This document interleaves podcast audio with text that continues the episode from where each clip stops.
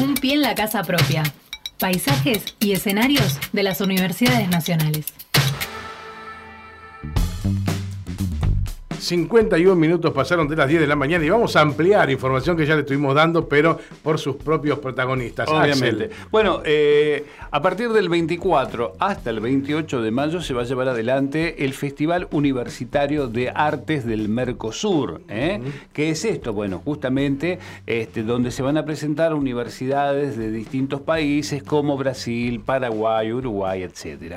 Eh, y también va a estar nuestra universidad, la Universidad Nacional de Avellaneda, a través de su elenco de teatro popular. Y que mejor que nos explique esto la directora, Mabel de Cut. Hola Mabel, buen día, ¿cómo estás? Buen día, Axel, ¿qué tal? Buen día, Coco. Buen día, perdón. Buen día, Fernando. ¿Cómo están ambos? No hay problema, no, no, no me disgusta para nada que me digan Coco. Está muy bien. Bueno, contanos un poquito. El día 24 a las 19 horas se va a estar presentando el elenco. Sí, con las particularidades que tiene dentro de un marco de un festival muy que tiene acotados escenarios, tiempos de participaciones, para que participen muchos más, muchas más universidades. Claro. Eh, el elenco debe adaptar su puesta y debe adaptar su presentación a condiciones distintas a las que está acostumbrado. en este caso es un límite horario que por nosotros nos lo han extendido unos 10 minutos que nos resultaban imprescindibles y por otra parte nos, eh, nos obligan de buena manera a generar propuestas creativas para adaptar nuestros espectáculos a sus espacios. Correcto. Bueno, y, este acá has creado, o sea, te ha ocurrido una idea fabulosa que es la que queremos explicar. Nosotros intentamos explicarlo más o menos, pero este queremos que, que vos misma nos lo, nos lo digas. ¿Cómo va a ser tu boca salgan las palabras. ¿Cómo va a ser esta nueva experiencia? Pues la experiencia va a ser un salto nuevo para el elenco, siempre intenta probar cosas nuevas para sus integrantes, entonces eh, vivimos, digamos, eh, planteándonos nuevas fronteras. En este caso no es teatro leído, algo que el elenco ya ha hecho, nosotros hemos hecho presentaciones a lo largo de nuestra historia de teatro leído, sino dar un pasito más, un pasito más, e intentar que el público quede inmerso en el sonido. Eh, vamos a, sin ser teatro ciego, porque no es esa característica, el teatro ciego es una eh, trabaja de otra manera, trabaja también con olores, trabaja con otro tipo de sonoridades. Nosotros lo que vamos a intentar es que esta versión leída eh, le suceda al público algo diferente, que no pueda vernos que tenga que oírnos como si escuchara por la radio. Claro, un radioteatro. Eh, como sin llegar a ser un radioteatro, porque no nos da el tiempo, tenemos que alivianar mucho el locutor y todo, que el público pueda percibir la obra, escucharla desde otro sitio, adivinar las acciones sin vernos. Por otra parte, eh, vamos a probar también, dado que nos han dado un lugar específico muy interesante, que es la sala... Eh, Tita Merelo. Tita Merelo, exacto. que es como un salón grande, es un gran salón de baile. Eh, nuestra idea es hacer un gran círculo en el que el público esté inmerso dentro del elenco. Entonces no vas a ver de dónde vienen las voces y vas a formar parte de ese círculo actoral generado por todos. Qué bueno, qué clima, ¿no? Qué, qué desafío, porque, eh, a ver, vamos a decir, no hay un escenario acá, vamos a estar todos en el llano, público y actores. No solo en el llano, sino entre, los, entre el público. Mezclados. Vamos a estar mezcladitos con el público, para que el público se sienta viviendo en ese medio del barrio del doque a donde llevamos nosotros nuestra versión de Mi hijo el doctor, que la sacamos de Uruguay y la trajimos al barrio, la trajimos al doque y el público se va a sentir formando parte de esa experiencia, o por lo menos es lo que pretendemos.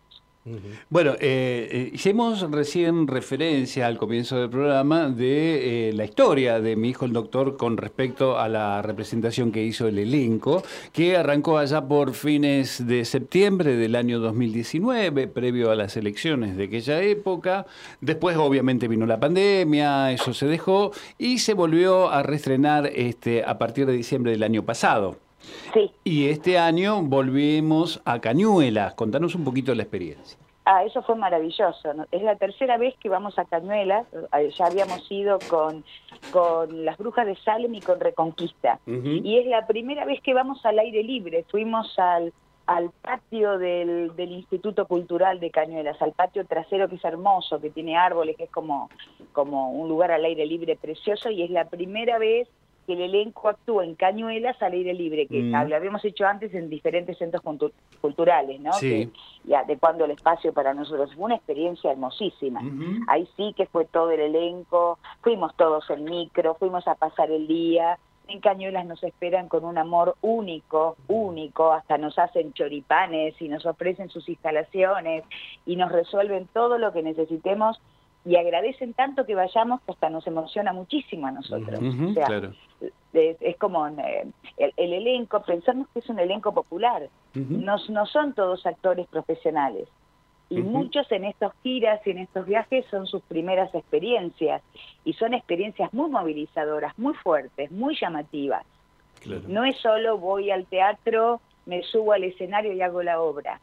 Tengo que ir a adaptarme al espacio, eh, replantear la puesta en el día, eh, armar escenarios con lo que haya, con banners y con telas. Y, o sea, requiere una enorme disposición de todos. Es un placer hacer teatro y es un desafío hacerlo de esa manera. Claro.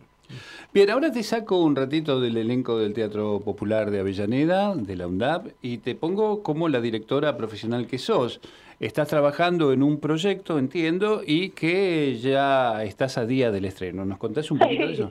Estamos muy cerca del estreno. En, esos dos, en esas dos semanas finales que no quiere que se vuelvan dos años, básicamente, en todos los casos, pero bueno, ya nos estamos acercando al estreno de una versión propia también, reversionada de la importancia de llamarse Ernesto, en nuestro de Oscar Wilde. En este caso se llama la importancia de llamarse Ernest, porque lo llevamos más para el lado de la farsa y de la enorme crueldad y estupidez de estos oligarcas ingleses.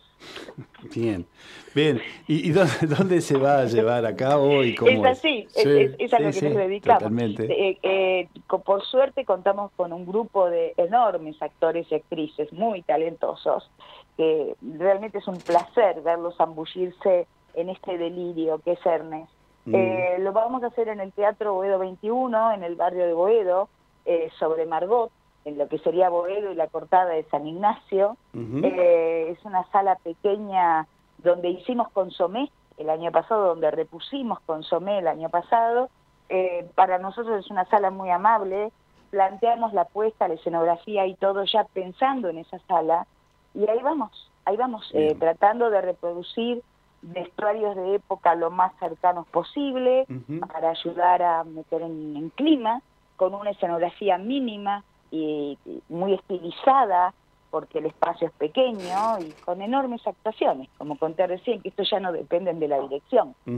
Son eh, actores y actrices muy talentosos. Bien, ¿va a haber temporada los domingos entonces? ¿A qué hora? Va a haber temporada los domingos a las 19 horas, arrancamos en un horario que nos ha funcionado muy bien, porque como estamos en Boedo pleno, pleno polo gastronómico, la gente sale de ver la obra y ya puede cenar, comer algo eh, es, un lugar muy amable para movilizarse. y ese horario de los domingos, ahora que viene el frío y, ya es de noche, y eh, es un buen horario para funcionar. Sobre todo para quienes al día siguiente trabajan temprano, permite movilizarse en un horario más amable. Bueno, voy a aprovechar que está Mabel. La última de mi parte tiene que ver con la actualidad plena. Eh, nos dio una charla Mabel el sábado, donde entre otras cosas nos comentaba algo que hoy es noticia en el destape. Dice, ¿sabes en la inflación, Axel, cuál es el rubro que viene a la carrera ganando lejos? La indumentaria, la ropa. Mm. Así que me imagino, me imagino los que deben estar sufriendo con eso, Mabel, y con esta ya no te molesto más. Sí, es un año muy difícil para hacer obra de época como y, de, y de inglesa de 1895, un año interesante para hacer ese vestuario. Hemos tenido que poner mucho el cuerpo y se nos viene Troyana. Estamos hablando también de teatro griego y que requieren mantos y túnicas con muchos metros de tela, inevitablemente. Se ve que el destape, en Navarro te escuchó y puso en el destape un informe especial sobre el récord del precio de la indumentaria. ¿Vos crees? Yo creo que sí. Yo creo que sí. Lo dijiste fuerte, para mí se escuchó. Qué penetración sí, de uno.